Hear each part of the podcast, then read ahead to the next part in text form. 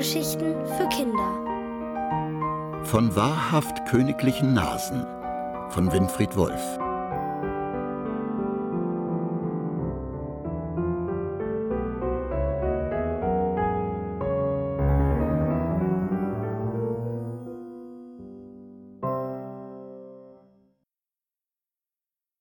Mit gutem Gespür. Es war einmal ein König, der hatte eine Nase, die war so groß wie eine überreife Gurke.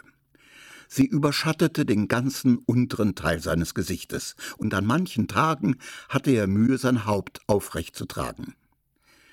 Als der König einmal besonders betrübt wegen seiner übergroßen Nase war und dem Lieblingsdiener Franz sein Leid klagte, sagte dieser mit vor Bewunderung zitternder Stimme Aber Majestät haben eine wahrhaft königliche Nase. Kaum war der Diener gegangen, stand der König schon vor dem dreiteiligen Spiegel und betrachtete seine Nase von allen Seiten. Tatsächlich, meint er dann, ich habe wirklich eine majestätische Nase. Niemand hat eine Nase wie ich. Sofort ließ er für seinen großen Liebling eine Sänfte anfertigen, die nur seine Leibdiener tragen durften. Natürlich mussten sie dazu weiße Handschuhe anziehen.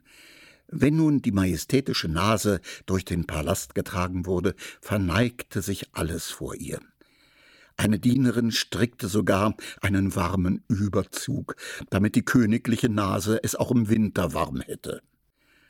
Und die Köchin für die Süßspeisen, gab allen Torten die Form einer wunderschönen Nase. Und fast alle Angestellten im Schloss zupften heimlich an ihrer Nase, damit sie wenigstens ein bisschen länger würde.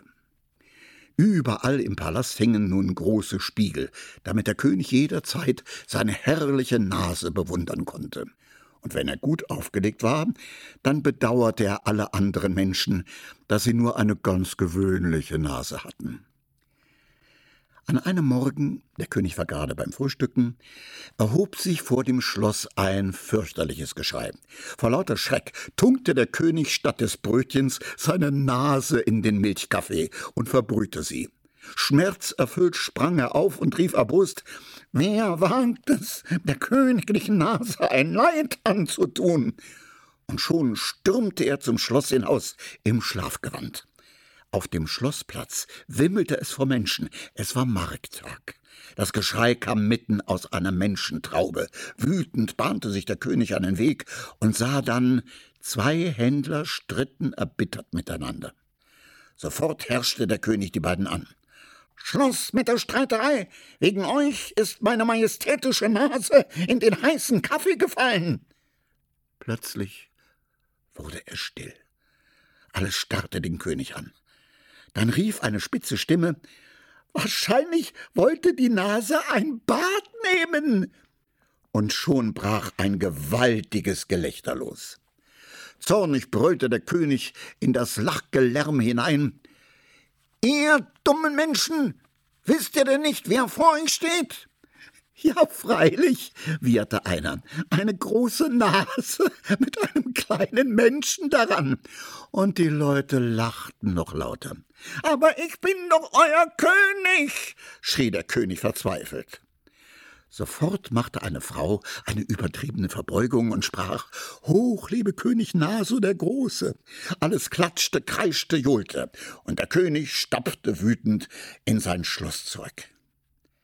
Nach kurzer Zeit aber tat sich das Schlosstor weit auf.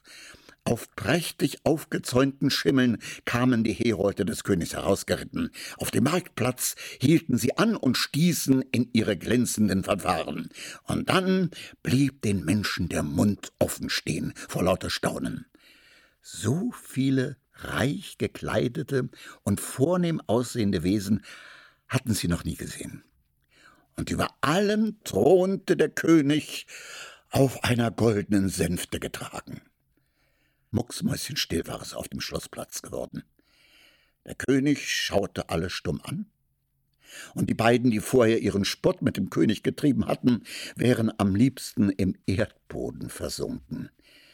Dem Volk stockte schier der Atem vor lauter Ehrfurcht. Gerade wollte der König das Zeichen zur Rückkehr ins Schloss geben, als eine helle Kinderstimme rief Mann, hat der eine Gurkennase? Auf der Stelle verhaften, befahl der König und ließ sich sofort ins Schloss zurücktragen. Als der kleine Junge vor ihn gebracht wurde, herrschte ihn der König an Du bist unverschämt. Der Junge machte große Augen. Du hast die königliche Nase beleidigt. Verstanden? sagte der König streng. Der Junge zuckte mit den Achseln. Deine Nase ist groß, meine kleine. Tatsächlich.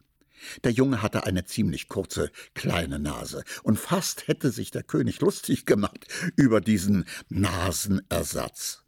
Er hatte schon allerlei spöttische Sätze auf der Zunge, aber schnell besann er sich. Er war der König. Er durfte sich nicht gehen lassen. Der eine kommt so auf die Welt, der andere so. Wir können nichts dafür, sagte er deswegen.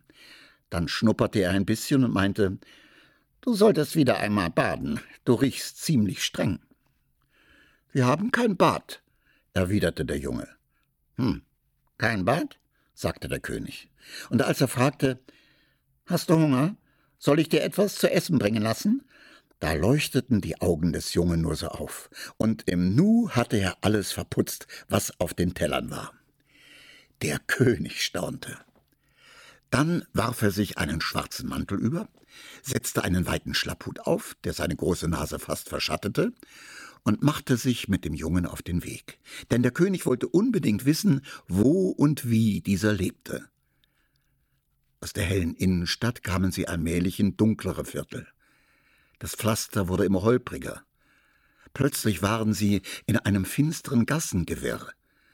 Der Junge nahm den König an der Hand, damit er sich nicht verirrte. Vor dem Haus, in dem der Junge wohnte, drückte ihm der König fest die Hand und sagte Wir sehen uns bald wieder, verlass dich darauf. Und dann ließ sich der König viel, viel Zeit für den Heimweg. Nicht, weil er sich in dem Gassenwirrwarr nicht zurechtgefunden hätte, sondern weil er alles ganz genau wissen wollte. Er roch nämlich den Geruch nach Schimmel und Moder und schlechtem Essen, der aus den verfallenden Häusern zu ihm drang. Und durch die Fenster hörte er derbe, grobe Wörter, aber auch traurige und schluchzende Stimmen. Und so erfuhr er zum ersten Mal in seinem königlichen Leben, dass es arme Menschen in seinem Land gab. Schon am nächsten Tag begann er zusammen mit seinen Beratern den Kampf gegen die Armut. Jahr um Jahr ging das so und hörte nie mehr auf, bis der König darüber verstarb. Er half, wo er nur konnte. Und so behielten die Menschen ihren König in guter Erinnerung, nicht wegen seiner einzigartigen großen Nase, sondern wegen seines guten Gespürs, das ihn überall dorthin geführt hatte, wo die Menschen Hilfe brauchten.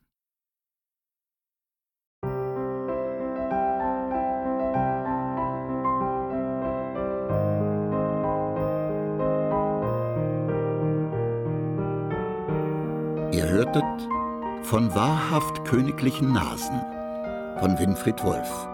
Gelesen von Peter Schiff. Ohrenbär. Hörgeschichten für Kinder. In Radio und Podcast.